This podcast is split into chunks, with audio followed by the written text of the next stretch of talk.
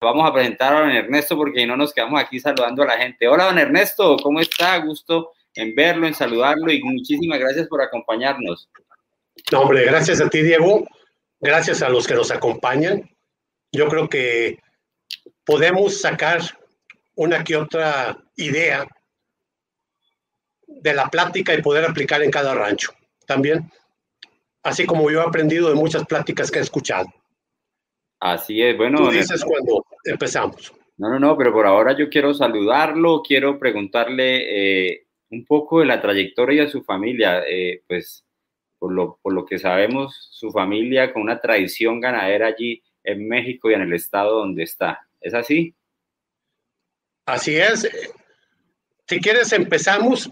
Prácticamente podemos hablar con ayuda de las diapositivas y nos servirían de apoyo. Listo, listo. Ok, don Ernesto no nos quiere adelantar nada. Eso está bien. de todos modos, don Ernesto, eh, agradecerle, agradecerle que sea aquí con nosotros eh, en esta noche. Eh, desde la semana pasada la gente está a la expectativa porque yo siempre le he dicho a usted que los ganados suyos son, mejor dicho, yo vivo enamorado del ganado tropicarne, muchos me van a pegar porque dicen que aquí, que es que nosotros nos gusta lo extranjero. No, a mí lo que me gusta es el modelo de selección que tiene la familia allí y es lo que hoy nos va a contar usted, ¿verdad? Así es. Nosotros, mi nombre es Ernesto Elizondo Villarreal, segundo apellido. Bueno, ya le puse las diapositivas. ingeniero, perdón. Ya le puse las diapositivas por si quiere empezar con ellas. Ok, gracias, Diego. Soy ingeniero agrónomo administrador, egresado en 1986. Y pues prácticamente vamos a hablar de lo que nos preguntaste dentro de las diapositivas. Este es el país de México, se divide cada uno con estos colores, son los estados. En este estado es Tamaulipas, en la parte norte de Tamaulipas. Ernesto, ¿me permite, ah, pone la presentación en, en pantalla completa, porfa? Sí. A ver. Aquí mi mano derecha, un hijo, el que me está ayudando.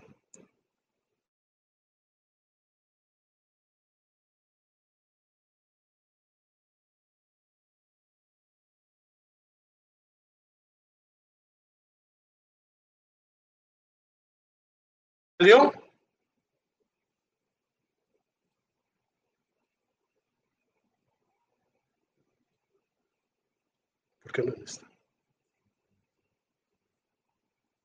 Ok. Que no voy, no voy a ver. No, pásame la otra. No. A ver, ¿se ve así, Polo? ¿Se ve así, Diego? ¿Estamos bien? Bueno, doy por hecho, doy por hecho que me están escuchando. Este es el país, nuestro país, México. Está formado por 32 estados.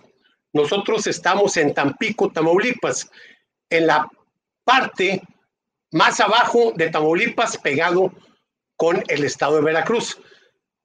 Aquí es el Golfo de México, que es parte del Océano Atlántico. En la parte norte está Estados Unidos y al sur colindamos con Guatemala. La propiedad está en el norte de Veracruz.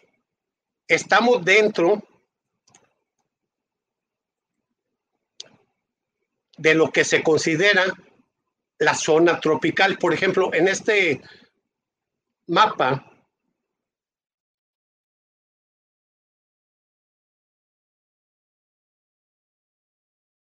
En ese mapa, aquí está el globo terráqueo, se divide la mitad en el Ecuador, está el hemisferio norte y el hemisferio sur.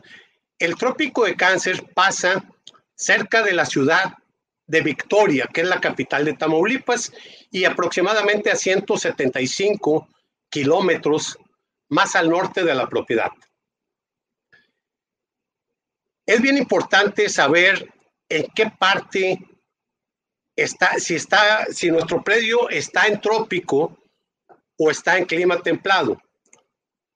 Dentro del trópico hay trópico bajo y trópico alto. El trópico bajo podemos decir que es de nivel del mar hasta unos 750 metros sobre el nivel del mar. En esta parte es la más difícil. Los pastos son exuberantes, pero de mala calidad. Es lo que se produce lo que se conoce como una fotosíntesis C4.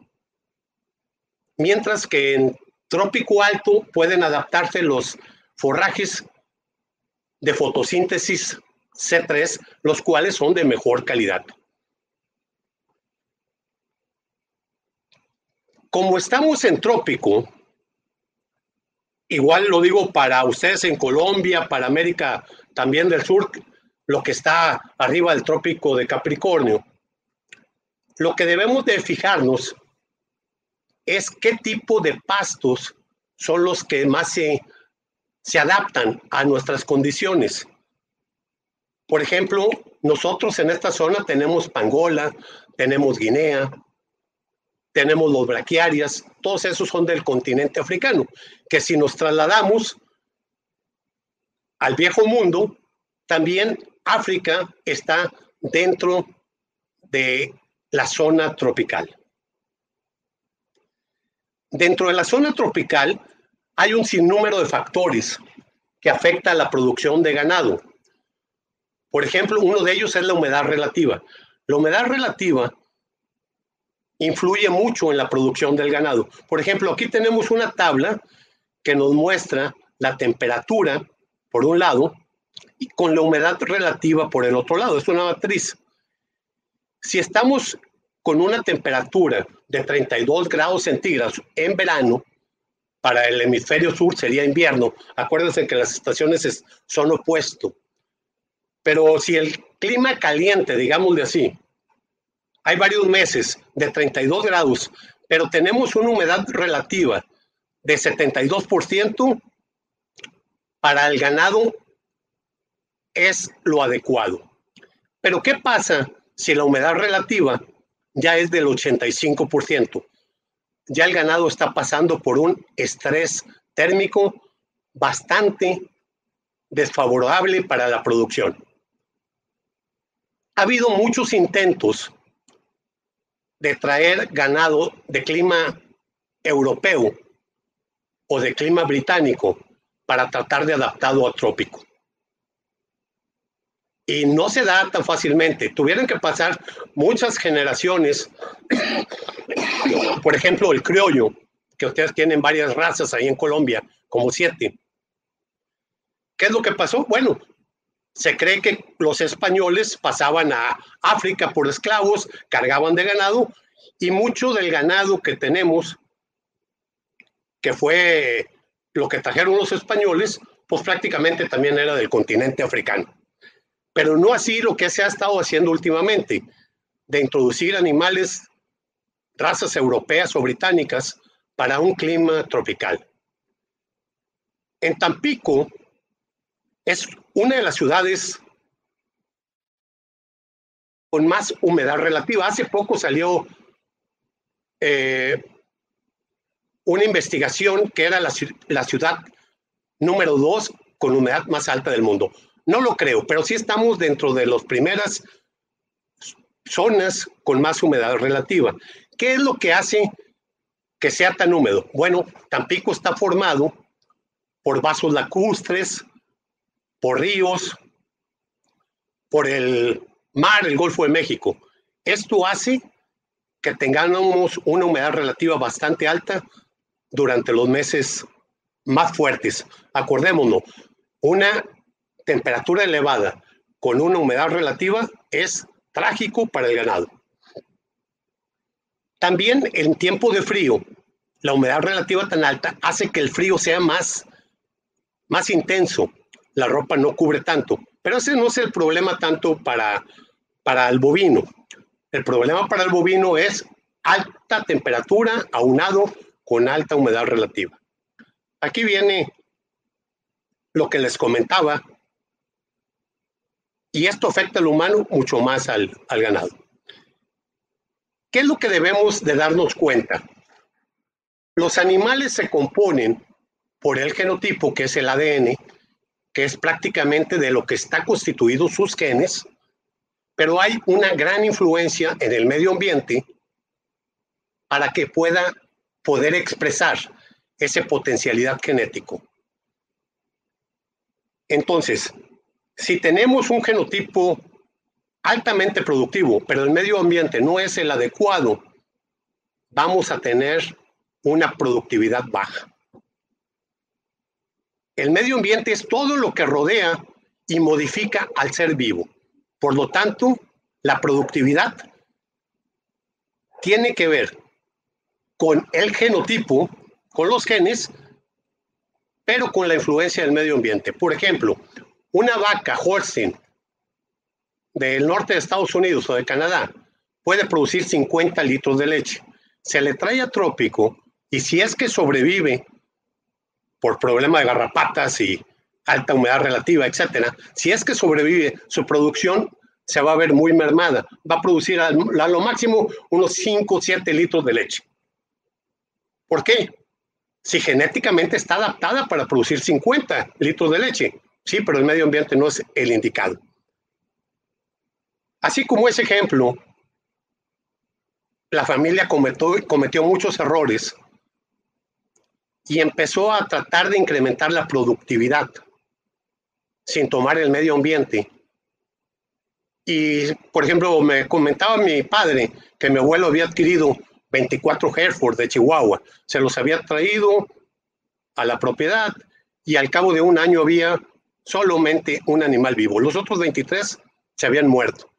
Problema de la humedad, problema de pelo largo, problema de queratitis en los ojos, problema que no estaban adaptados. Además, el que quedó vivo siempre se la pasaba en el agua, pasándose los calores de las vacas y no las cubría.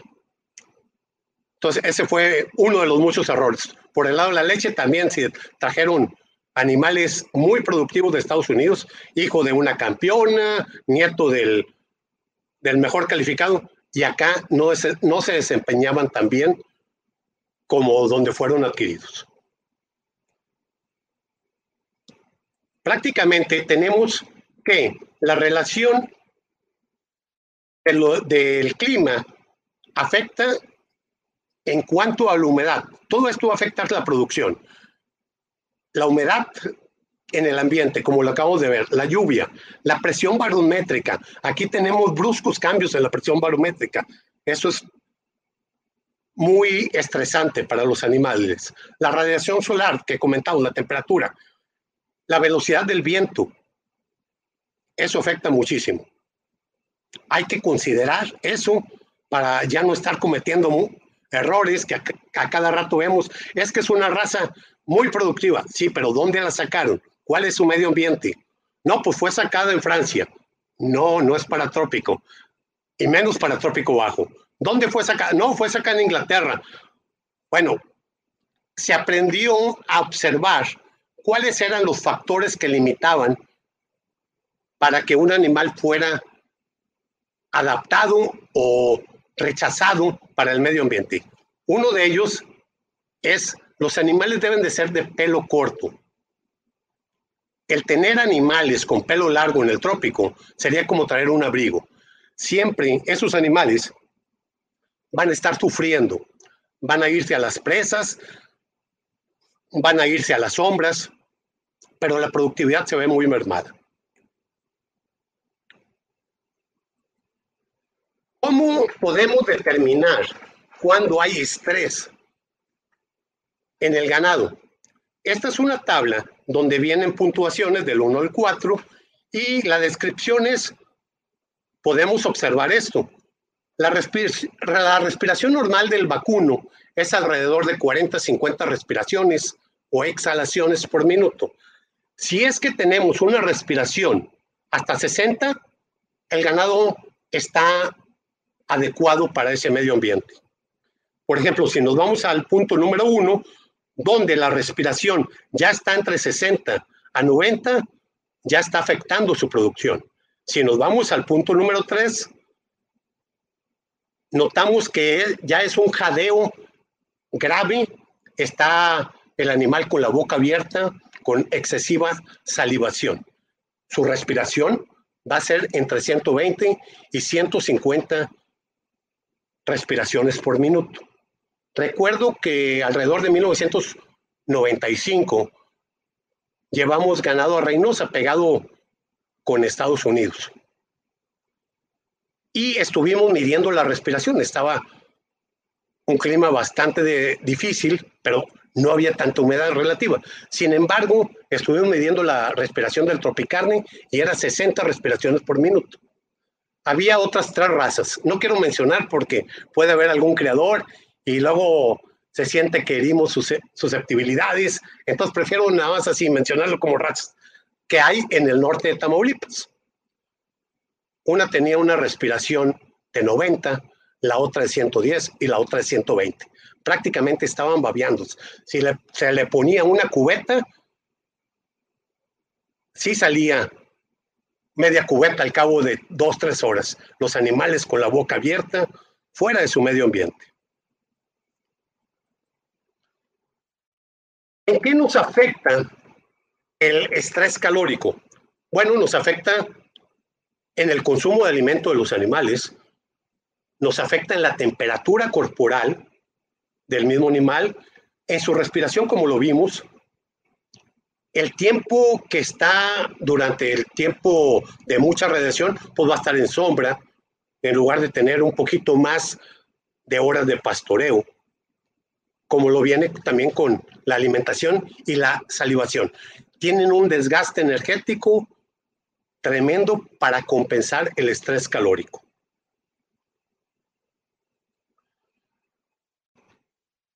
Por ejemplo, en esta tabla podemos ver cuál es el efecto del clima con, eh, por ejemplo, con el requerimiento de mantenimiento.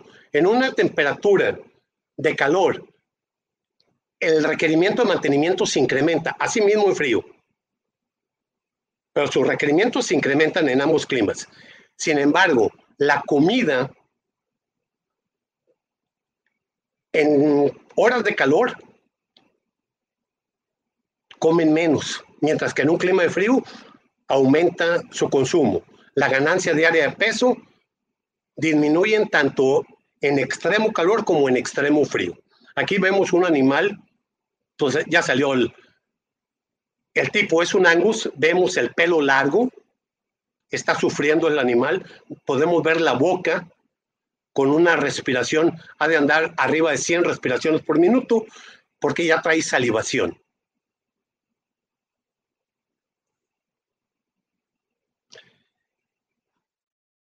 Hubo muchos fracasos de al incorporar razas puras europeas y británicas que cometió mi abuelo, cometió mi padre, pero que de ahí se aprendió y se notó que los animales deberían de tener sangre cebuina. Pero se quería incrementar la productividad. No se estaba conforme con los cebú. ¿Por qué? Bueno, es un animal que prácticamente sí está adaptado a trópico, pero es lento en su desarrollo, muy nervioso, carne de mala calidad, el intervalo entre partos muy alto. A diferencia de las razas europeas, que hablando de productividad en su medio ambiente, lo superan al cebú. Lo que se tuvo que hacer fue cruzamientos utilizando la adaptabilidad del cebú con la productividad de las razas europeas. Y esto fue lo que se logró, un chabray. Tanto mi abuelo como mi padre se dieron cuenta que los animales necesitaban tener más de un 50% sangre índicos para ser productivos. Y entre más, si se ponía el 50% de sangre Taurus, bajaba la productividad. Midiendo parámetros de producción, se llevaron desde 1948 parámetros de producción como peso al destete, peso al año, peso a los 18 meses, días a primer parto, intervalo entre partos, etcétera se notó que los animales más eficientes, por, por ende, los más productivos, eran los que tenían la relación 5 octavos Brahman, 3 octavos Charolais. O 5 octavos Cebú, porque todavía la Asociación Mexicana de Creadores de Ganado Cebú todavía no estaba constituida. Eso estoy hablando de 1950, ya cuando se tenía este ganado.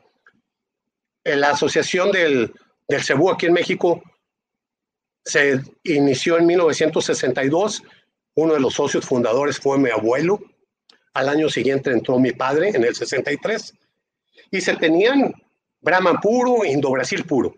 Sin embargo, donde se sacaba la rentabilidad, donde se sacaba el dinero, en cuanto a producción, no en cuanto a registro, eran en los animales que les mencioné anteriormente.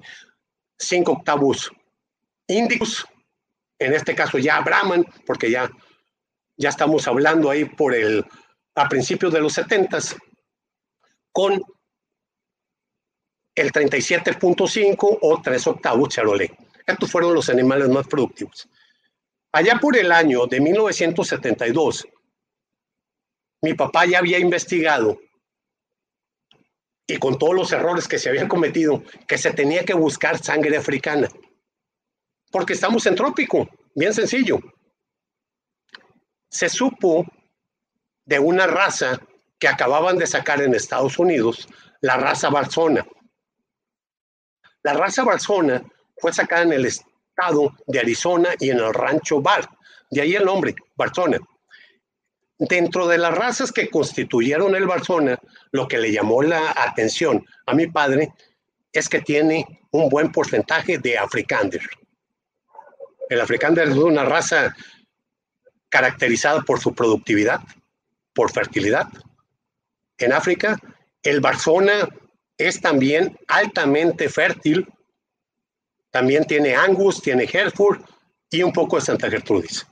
Estos son los primeros Barzona que se trajeron de Estados Unidos, de un lugar de cerca de Waco, Texas, de la compañía Pioneer. Si vemos, aquí podemos notar el fierro de la Pioneer, que es igual a los sorgos y cosas de esas. Son tres puntos acá, como, un, como un trébol. Estos animales se utilizaron con lo que se tenía. Aquí vemos el toro Barzona, que no tiene prácticamente índicos, es un, tiene morrillo, no jiba, y se cruzó con el ganado Chabray, que se tenía cinco octavos Brahman, tres octavos Charolais. El resultado fue este excelentes crías, muy cárnicas, prácticamente características europeas. Vemos que no tienen jiba, muy buena conformación cárnica, hueso mediano, animales bastante rústicos. En un mayor número, bueno, aquí está una camada de destete. Vemos animales ahí unos media sangre, otros tres cuartos, y acá en la parte lejos, pegado a la tranca de atrás, está un cebuino. Todavía había unos animales cebuinos. Se estuvo midiendo la productividad, llevando registros productivos, no genealógicos, como se acostumbran en muchas asociaciones aún hoy en día. Y en aquel entonces, pues no se diga, que era fulanito, hijo de perenganito y de mis mis coqueta. Y ya con eso le daban un plus, como, como hoy en día lo del Sansao. Mientras, en, hablando en, en GIR, mientras que el registro productivo te está midiendo lo adaptado de un animal, se está expresando su valor genético en campo. Lo que se hizo fue media sangre, primera generación de Barzona, media sangre, resto Charolais Cebú, se elevó a tres cuartos el 70, en absorción, 75% Barzona, resto Charolais Cebú. Y se notó que ya en tres cuartos el pelo largo empezaba a presentarse. El hueso también era un poquito más grueso de lo que se estaba buscando. Para trópico debemos de buscar hueso delgado. Animales con hueso grueso son más ineficientes, tardan más en llegar a su precocidad en trópico. Y se hizo una retrocruza. El tres cuartos con el medio sangre y se obtuvo el cinco octavos. Cuando se estaba obteniendo el cinco octavos, Barzona, Resto Brahman y Charolais, se supo de una raza allá por el 76, una raza que también tenía sangre africana, que habían sacado en San Croix, Islas Vírgenes, el Cenepol. Mi padre hizo varios viajes, cinco, si mal no recuerdo, a San Croix, Islas Vírgenes, a ver los animales, trató un buen número de animales, pero por problemas fitosanitarios fue imposible traerlos. En 1977 apenas empezaba a introducir el Cenepol en Estados Unidos. Fuimos, acompañé a mi padre cerca de Atlanta, Georgia. Vimos los animales que habían obtenido los estadounidenses. Le agradó, le llenó el ojo a mi papá. Mi papá ya conocía el acto fundación allá en Islas Vírgenes. Entonces se importó semen de Estados Unidos. Se obtuvo media sangre en absorción, las cuales se registraron. Mi padre era el socio número 23 en San Croix y los Vírgenes, se registró la media sangre, se fue hacia segunda generación en absorción para Cenepol, se obtuvo el 75%, pero mi padre se dio cuenta que había unos animales que no le satisfacían, porque entre más se acercaba hacia Cenepol, presentaban ciertas características que mi padre, para él, eran desecho. Ejemplo, pandura. Vemos en este animal, por ejemplo, pandura. Era uno. Animales descarnados, se presentaban descarnados, mientras que lo que se tenía era un poco más cárnico. Y otros animales tenían prolapso en el prepucio. Pero el, el Cenepol aportó muchas ventajas. Por ejemplo, aportó el gen slick, gen de pelo corto. Es un animal de talla más chica que lo que teníamos. Es un animal bastante fértil, bastante adaptado. Entonces lo que se tuvo que hacer fue, de nuevo, a pesar de que ya se habían registrado los tres cuartos sangre, se dejó de pertenecer a la Asociación de San Croix y las Vírgenes y mi papá dijo, no, voy a sacar un ganado que me llene bajo mis criterios. Él tenía varios libros de ganado del mundo, por ejemplo, de ahí supo de lo de África, qué razas sacaban. Y de hecho, por ahí hace poco vi uno que era razas bovinas africanas. Yo creo que de ahí también vio que el N-Dama fue utilizado para el, Cenep, para el Cenepol y del Afrikander, etc. Entonces lo que hizo fue hacer una retrocruza del tres cuartos con el media sangre para producir el cinco octavos de Cenepol. Por lo tanto, vino quedando 23.44% de Barzona, 8.79 de Brahman y 5.27 Charolais. Es lo que se se constituyó como tropicarne, siempre desechando características indeseables. Por ejemplo, esto lo saqué de internet. Animales que supuestamente son campeones. Vemos aquí un animal con prolapso en el prepucio. Esto afecta mucho porque el mismo pasto lancera el pene que está expuesto y el toro evita montar. Por ejemplo, la, en la diapositiva de abajo vemos un campeón pero con testículos subdesarrollados y con poco diformismo sexual. Prácticamente parece un ovillo. Y este, fue un campeón torete.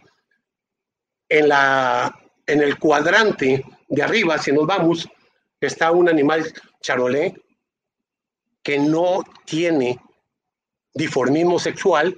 Le tuvieron que hacer una cesárea para poderle sacar la cría muchas veces no se, la gente en la selección no incluye el balance hormonal. Mi papá se estuvo fijando mucho en eso y, e incorporar lo que, se, lo que se iba sacando, así como evitar animales de doble músculo. Tanto el charolé como el cenepol presentan uno que otro animal de doble músculo. En tropicarne estamos alrededor del 2% y también es un desecho, no aptos para reproducción. son problemas de partos distóxicos, queda los genitales subdesarrollados tanto en hembras como en machos. Mucha, mucha gente dice, es que lo quiero para como raza terminal y saco de ahí para el rastro. Sí, y los reemplazos se quedan en el rancho y te van a causar problemas tarde que temprano. Bueno, regresémonos al tropicarne. El tropicarne, como les comentaba, quedó constituido desde 1983-84 con el 62.5% de Cenepol, 23.44% de Barzona, 8.79 Brahman y 5.27% de Charolais. Recientemente una persona en un grupo me preguntaba, oigan, ¿y no le han metido, no han variado las razas? No, no, no se ha variado. Desde 1983-84 es acto cerrado y se ha mantenido esa proporción haciendo cruzamientos. Se utilizaron, por ejemplo, 18 líneas de Barcelona, 7 líneas de Cenepol y hay bastante variabilidad genética. De hecho, hay estudios que los hizo el ingeniero Joel Domínguez para su tesis y hay muy buena variabilidad genética todavía. Eh, una prueba de que no se ha modificado el porcentaje de las razas participantes es esta. Esta es la carátula de mi tesis de 1986, ahí está mi nombre, esta es la escuela.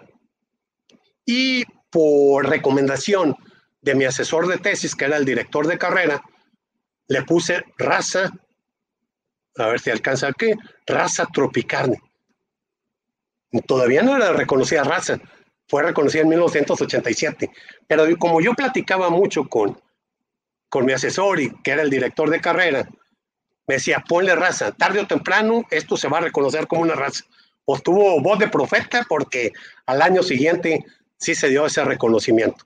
Pero en esta tesis, donde aparece por primera ocasión raza tropicarne, podemos ver en la hoja número 55 los cruzamientos que se dieron. Partimos de 5 octavos Cebú con 3 octavos Charolais, se metió Barzona, se obtuvo media sangre. Para sacar la segunda generación, la media sangre se cruza con Barzona de nuevo, se obtiene 3 cuartos, se hace la retrocruza de 3 cuartos con el media sangre para obtener el 62.5% Barzona, resto Cebú con Charolais. Se introduce el Cenepol, se obtiene la media sangre Cenepol, a esa media sangre se le hace segunda generación en absorción hacia el Cenepol, se obtiene el tres cuartos, ya no le gustó a mi papá estos animales con tres cuartos Cenepol. Se hace la retrocruza con el media sangre Cenepol y se obtiene el 62.5% de Cenepol, 23.44 Barzona, 8.79 Cebú y 5.27% de Charolais. Además, se estuvo fijándose en cuáles eran los animales más productivos y fue esa relación. No fue un criterio definido, voy a llegar a esto, sino voy a medir los parámetros de lo que estoy obteniendo en cada cruzamiento y voy a medir lo, y voy a dejar lo más productivo. Y esto fue lo más productivo para esta zona. En, en 1987 se formó la Asociación Mexicana de Creadores de Ganado Tropicarne y una vez formada se le dio el reconocimiento oficial al Tropicarne como una raza. Lo, otorgó la Secretaría de Agricultura y Recursos Hidráulicos. Este es un periódico local, El Sol de Tampico. Podemos ver la fecha en el encabezado que dice 11 de octubre de 1987, en donde dice, tras medio siglo de investigación o de trabajo con parámetros productivos, se creó bueno, se desarrolló la raza bovina tropicarne en los ranchos de don Adalberto Elizondo Nájera, mi padre. La Secretaría de Agricultura y Recursos Hidráulicos otorgó el reconocimiento oficial. Y viene ahí la historia. Ta, ta, ta, en qué ranchos, etcétera, etcétera. Ese ya fue cuando fue reconocida como raza hace 34 años. Esto es lo que, se, lo que tenemos con Tropicarne. Animales de pelo corto, bastante cárnicos, prepucio recogido, buenas masas musculares, diformismo sexual, animales mantenidos en un medio ambiente a base de pasto, sal mineral y agua, que la está haciendo bastante bien. Es una muy buena alternativa, sobre todo para trópico bajo, para trópico bajo. Muy buena alternativa en cuanto a productividad. Este es un lote de hembras, hay bastante uniformidad, se puede notar ahí, con buen balance hormonal, Aquí podemos ver una mezcla de pangola, guinea. Es lo predominante en esta zona. Es un grupo de, de novillones. Las vemos muy femeninas, muy cárnicas, bien mantenidas durante cualquier época del año. Así me lo han hecho saber los creadores que tienen hasta cruza de tropicarne en diversas partes del país. Por ejemplo, estas son las crías. Si vemos la calidad del pasto en la parte baja, o sea, es en la época difícil, la condición de las madres, la condición de las crías. Desde hace aproximadamente 13 años, se está tratando de hacer pastoreo regenerativo. Se ha tomado cursos con Johan Sidman. Hace unos 13 años lo trajo Jaime Lizondo, un primo. Johan Sidman fue al rancho, le gustaron mucho los animales. Él dijo que era lo mejor que había visto y creo que esa frase lo ha repetido en otros países también, pero bueno, es una persona que distingue los animales por, por productividad tiene muy buen ojo para seleccionar animales. Manejamos a través de cerco eléctrico, aquí está el, lienzo, y utilizamos polywire para tener los animales agrupados y hacer uno o dos cambios al día. No hemos llegado a cuatro como alguna gente está llegando. También hemos tomado curso con Michael Rúa, con Polo Viteri, con Daniel Suárez. Y últimamente tomé otro curso con Jaime Lizondo, el primo, que está en Estados Unidos y de pastoreo total también. Y en cada, de cada uno de ellos se ha aprendido para hacer un pastoreo regenerativo. Se ha participado en diversas exposiciones, por ejemplo, aquí está un toro que se preparó para ir a Acapulco, nos invitaron a la primera exposición nacional ganadera en 1993. Fuimos cuatro socios, dimos a conocer al Tropicarne en una exposición, en la primera exposición nacional ganadera que nos invitaron. La segunda fue en Texcoco en el año 1995. Aquí está su servidor, el ayudante, no soy el de la gorrita, sino el del sombrero. No van a creer que soy el de la gorra. Y un toro que llevamos que sal, lo tuvimos que sacar a pista porque nos obligaron. Pero prácticamente no nos gusta participar en pista porque no se trata de tener animales estéticos, se trata de tener animales productivos, que se desenvuelvan bien en su medio ambiente. En esta diapositiva vemos una foto que el presidente de la República en 1996, Ernesto Cedillo Ponce de León, le entregó la medalla al mérito ganadero a mi padre por haber contribuido al mejoramiento genético nacional. Esto fue 1996, hace ¿cuánto?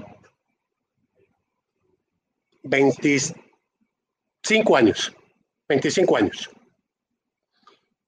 reconocimiento al mérito ganadero. Al año siguiente nos acompañó, yo soy el de cuadros, al lado mío, más alto que yo, mi padre. Del otro lado, está quien era el secretario de Agricultura y Recursos Hidráulicos en aquel entonces, el ingeniero Romárico Arroyo Marroquín. A su lado está el director general de ganadería y así como otras personalidades. Nos acompañaron en una asamblea donde yo fui el presidente y por varios periodos también estuve presidiendo la Asociación Mexicana de Creadores de Ganado Tropical.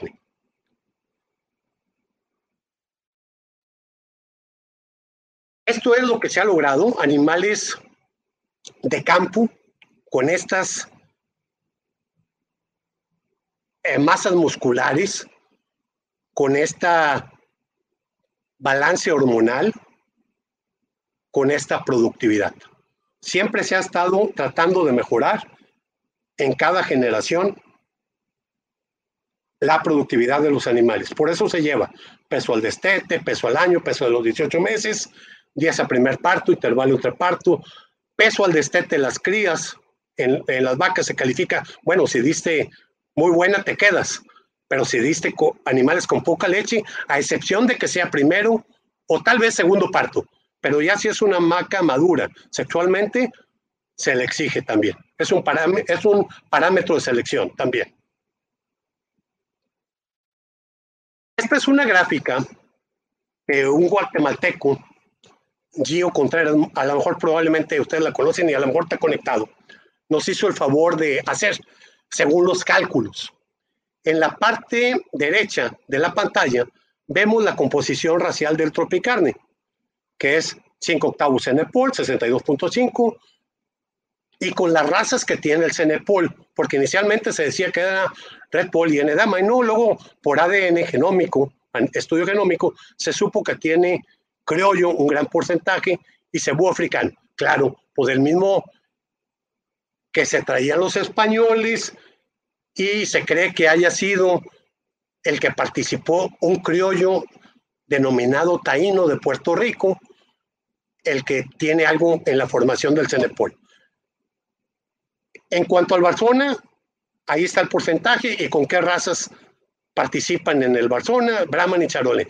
Y en la parte del cuadro izquierdo vemos ya en forma participativa cada una de las razas. Y hay un comentario, 80% de razas adaptadas. Y en la parte de abajo, como son el criollo Red Pole, el Brahman, el cebú africano, el africano de Galene Dama, 80% de razas adaptadas.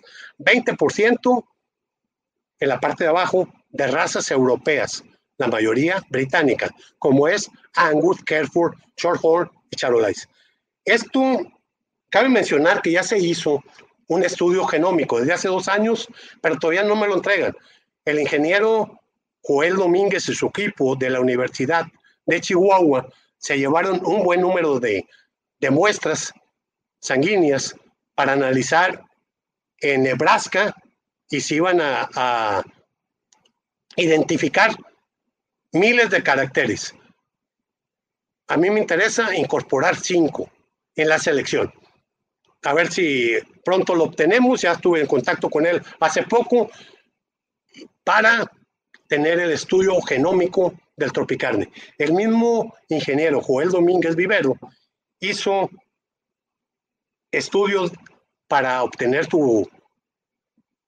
hizo la tesis para obtener la licencia, la maestría, perdón, con EPDs de Tropicarne, creo, y Tropicarne fue junto con Cimental las primeras razas que tuvieron EPDs en México.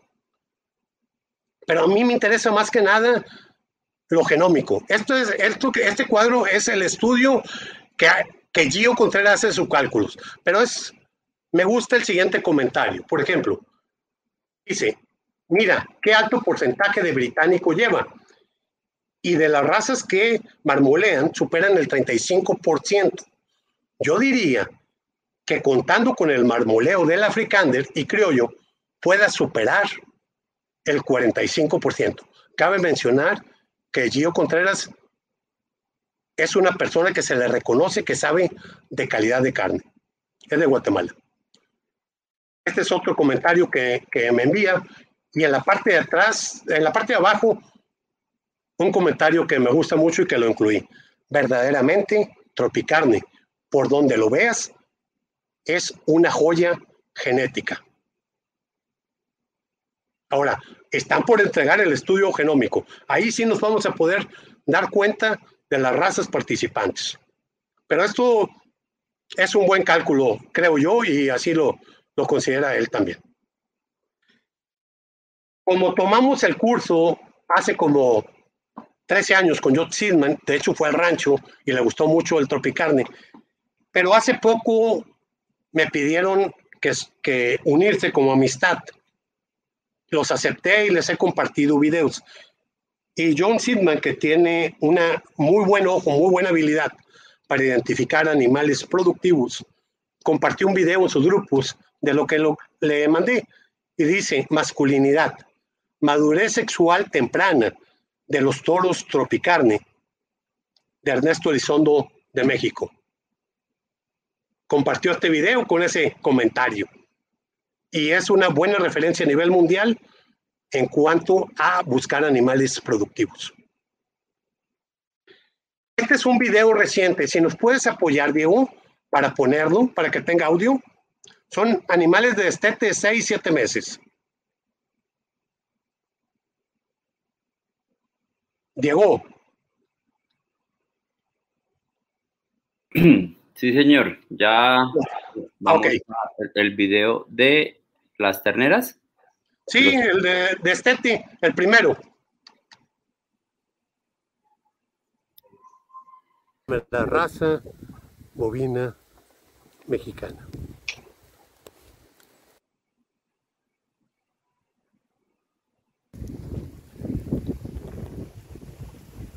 Diecisiete de agosto del 2021. Estamos destetando becerros tropicarni estos animales son de enero de este año. Prácticamente tienen seis meses, seis meses y medio. Tropicarne, primera raza, bovina mexicana. ¿Nos puedes apoyar con el segundo video?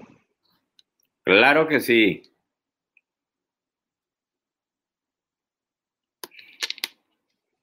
San Luis Potosí. Se está por embarcar unos animales que van para el estado de San Luis Potosí. Estas son hembras que van para reproducción próximamente a mediano plazo. También en ese rancho, ahí en Tampamolón, van a poder ofrecer animales tropicarne para sus vecinos. Tropicarne, primera raza, bovina mexicana. Venga, Perfecto, si nos podemos regresar. Ah, este es un video de la semana pasada, el que se acaba de compartir Diego, donde un estado más se van hembras para reproducción, pero se tienen en varios estados. Se tienen en Tamaulipas, se tiene en Veracruz, Tabasco, Chiapas, Oaxaca, Puebla, en varios, varios estados. Y otros están con semen también sacando obteniendo cruzamientos F1 tropicarne con, con varias razas. Este, todos ellos comentan que les ha ido bastante bien con, con el tropicarne, animales que son animales pues, de prepucio recogido, como podemos ver aquí, animales cárnicos de pelo corto, con buen diformismo sexual, buenas masas musculares, hueso mediano, que es lo más productivo. Eh, animales arqueados. Pues, ¿qué más podemos decir? Que el tropicarne, podemos decir que el tropicarne es una muy buena alternativa para producir eficientemente en zonas tropicales. Con eso doy por terminado, Diego, para no alargarnos mucho por la plática de Polo. Si hay algunas preguntas que podamos contestar, con mucho gusto. Bueno, don Ernesto, muchísimas gracias. La gente, la verdad, eh, hay 170 personas conectadas en este momento. Eh, alcanzamos estar en los 190, así que muchísimas gracias a don Ernesto. Ah, y hay como 20 más por ahí en Instagram. Entonces, nada, bueno, vamos a ver qué pregunta la gente, qué pregunta la gente, porque la verdad como les dije, eh, miren ese toro tan hermoso, eso es mucha carne. Bueno, yo le, eh, no sé si usted conoce las razas colombianas, don Ernesto, como el romosinuano. Sí. Eh, bueno, acá tenemos esa raza y la gente a veces dice, bueno, que, que, que, que, por qué nosotros mira, porque, porque yo, porque, a, que por a mí, porque me gusta el Tropicarnes y acá tenemos el romo. Entonces, nada, yo primero le recuerdo que esto es un, un programa internacional. Aquí hay muchísima gente de México y sabemos que pues, para el trópico esto es una opción. Pero. Conozco la Romo, la Velázquez, claro, en videos. El Romo sí, físicamente. La Velázquez, también, el Bon, el costeño con cuernos. Sí, hay varias razas, así es. San, Martineo, ¿sí? Bueno, ¿hasta dónde o ha llegado eh, el tropicarne que usted diga, bueno, ya sé que hay por lo menos tropicarne en tal país o por lo menos semen de tropicarne en tal país, estamos empezando. ¿A dónde se Hay en Guatemala tanto animales trabajando como semen. Hay Misael, uno que está en grupo de polo, ha estado inseminando con tropicarne, yo he estado inseminando con tropicarne. Hay varias gente en Guatemala. En Guatemala está detenido un semen que también va para Colombia. para ti, para ti, para Polo Viteri en Ecuador, para César Leiva en Nicaragua. Creo que le iba a compartir algunas de las dosis ese, este César Leiva a otro de Nicaragua. Este, hay, está creciendo, a nivel mundial está creciendo. Vamos a tener que entrarle a comercializar embriones. Ya ahorita, gracias a Dios, hay un poco más de, de demanda que de oferta. Entonces podemos ir activando, viendo, implementando lo que es, además de semen, embriones. Listo. Bueno, vamos a, a contestar unas preguntas porque eh, de aquí nos vamos a ir al canal de Ganadería Tropical paso a paso, el canal de Polo Viteri, porque van a hacer el lanzamiento del, segundo, del, primer, del primer congreso eh, de ganadería regenerativa en Chone. Así que eh, así se titula la charla de Polo, así que vamos a acompañarlo a él para ver qué, qué nos trae este segundo encuentro. Mm, por acá pregunta Juan Pablo Cabrera Cardona, ¿cómo manejan la endogamia? ¿En qué afecta? Muy buena pregunta porque muchos ganaderos tienen mucho temor de eso. Pero vamos a ver, por ejemplo, las lagartijas, ¿quién las controla? Los conejos, los pájaros, ¿quién los controla? ¿Cómo evitan la endogamia? Nada, no, nada. Pregunta, La naturaleza. Eh. ¿Qué control tienen los garabayos? Es más, los peces en un estanque que no salen de ahí. ¿Quién controla la endogamia? Bueno, lo que evitamos nosotros es el cruzamiento de padre con hijas y de hijo con madre. Los toros los dejamos, los machos los dejamos. Yo también voy a acomodarme el pelo, pero ok, los machos los dejamos en servicio aproximadamente 30 meses. Quiere decir, los nueve meses de gestación de la hembra más aproximadamente 18, 20, 21 meses para que las novillonas entren a trabajar, a meterse en el padre. Si metemos animales de 18 meses, bueno, más 9 son 27, entonces tienen una vida útil en el rancho aproximadamente de 30 meses. De ahí tenemos que sacar algo y de preferencia mejor, porque debemos ir mejorando en cada generación. De ahí de esa forma le evitamos. Ese es el problema. Cruzamiento de los hijos con los padres, el padre con las hijas, el hijo con la madre. Fuera de ahí, ningún problema. ya lo había yo entendido y Siedman lo recalcó muchísimo cuando vino hace 13 años. O sea, primos y hermanos. Es muy baja ah, el que se manifieste un gen letal recesivo. Así es. O sea, hay inbreeding congregación, estrecha congregación, eh, uh, ¿cómo te diré? Abierta, una endogamia abierta y endogamia cerrado. El, cerrado es el peligroso.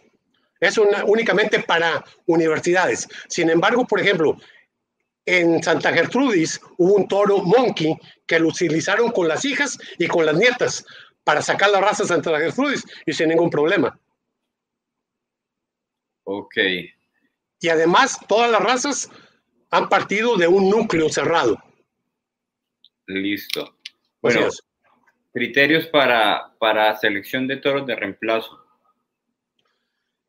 Hay un patrón racial, está establecido, pero a grandes rasgos te puedo decir que 80% es conformación cárnica, balance hormonal, huesos, oreja corta. Listo. Lomo recto. Tenemos aquí en el chat a don José Ramón Cosio, nuestro amigo del chat de Ganadería Tropical Paso a Paso, que nos saluda. El doctor José Ramón pregunta, ¿cuál es el siguiente paso con esta raza? ¿Hacia dónde apunta ustedes con el Tropicarne? O sea, la continuidad de lo que tenemos tratando de mejorarlo generación por generación, que ya está establecido desde 1983-84. ¿Qué más le podemos agregar? Ya es una raza establecida podemos mejorarla. Así como todas las razas del mundo se pueden mejorar con selección. Por ejemplo, uno de ellos, el Romo, le ha hecho falta bastante selección, aunque haya creadores ahí que les duela. Le ha hecho falta mucha selección para una conformación cárnica. Tiene buenas características en cuanto a pelo corto, en cuanto a adaptabilidad, eh, prepucio, bueno, más o menos. Pero se puede mejorar también. Claro que sí. Dice don Ángel Jiménez, ¿qué opinión tiene de cruzar tropicarne con raza lecheras para hacer un doble propósito? Es una buena alternativa, eh, añadiéndole genes lecheros al tropicarne, por si tiene, así como el cenepol, y lo, lo podemos observar con el peso al destete. El peso al destete de un animal está altamente correlacionado con la producción de leche de la madre. Entre más leche dé, más puede llegar al pesar al destete, es el principal alimento. Si no da leche la madre, el becerro se queda lo que se conoce como moloche, subdesarrollado. Pero se puede utilizar el tropicarne para darle adaptabilidad, rusticidad a una raza especializada en leche y sacar un doble propósito. Así es.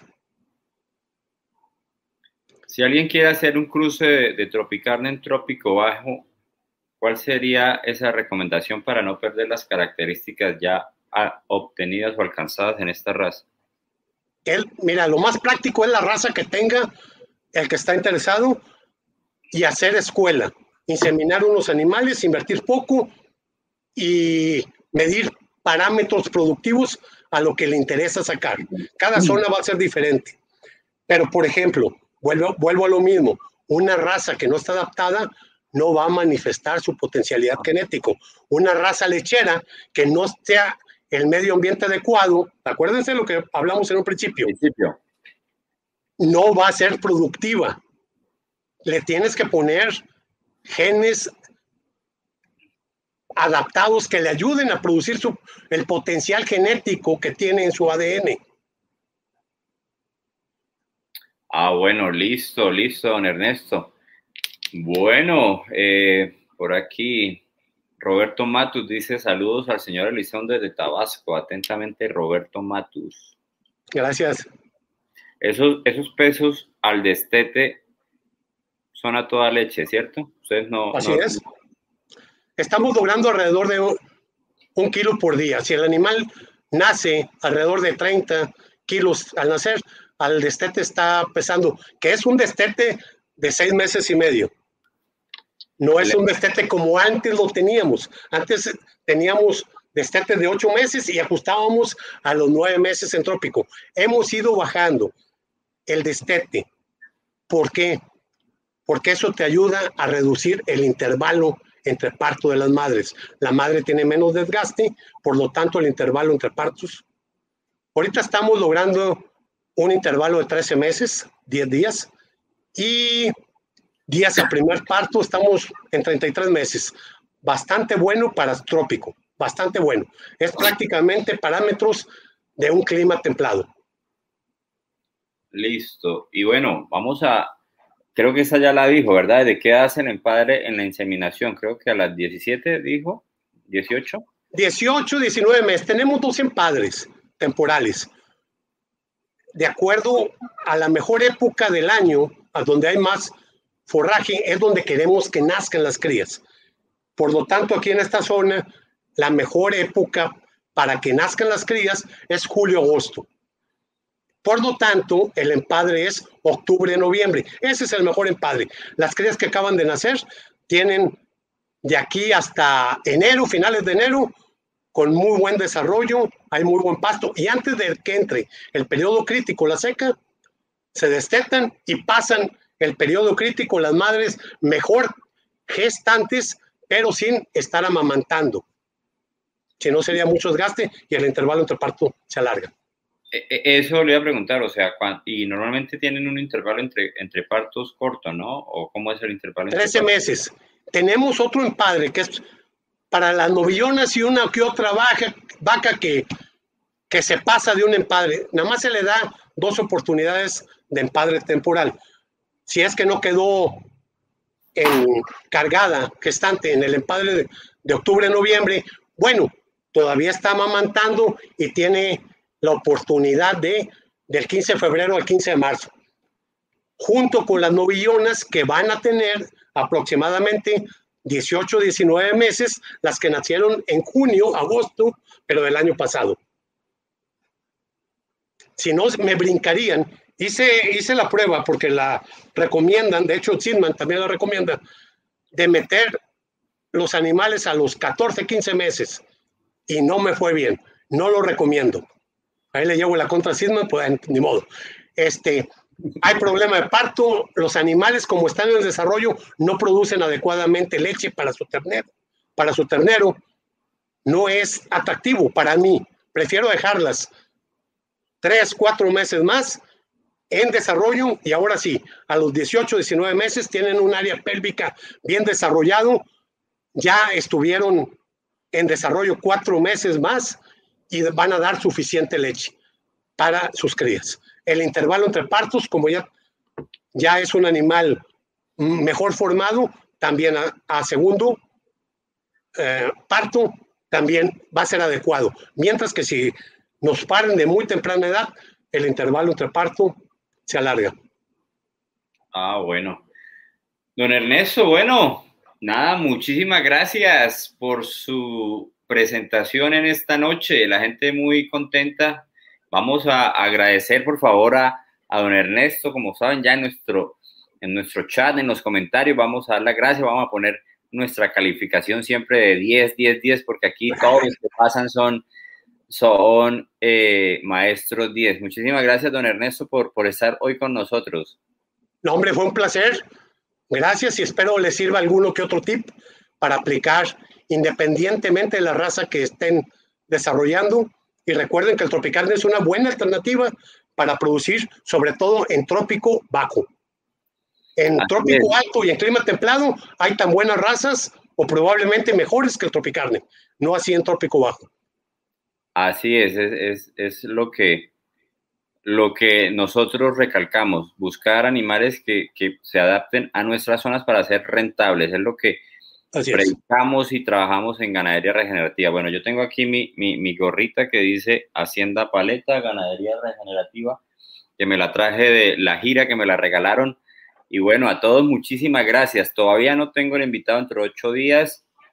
Ya les voy a informar quién será, pero como siempre los esperamos cada lunes. Recuerden en este momento ir para el canal de Polo Viteri que está comenzando el lanzamiento allí en Ecuador de las, del, del, Congreso de Ganadería Regenerativa que se van a, hacer allí. A todos un abrazo, muchísimas gracias por acompañarnos. Y bueno, Ernesto no se me desconecte, ya nos quedamos nosotros aquí en privado. Y a todos, muchísimas gracias. Nos vemos el próximo eh, lunes con la ayuda de Dios. A todos, muchísimas gracias. Una feliz noche. Un placer, Diego. Muchas gracias a ti.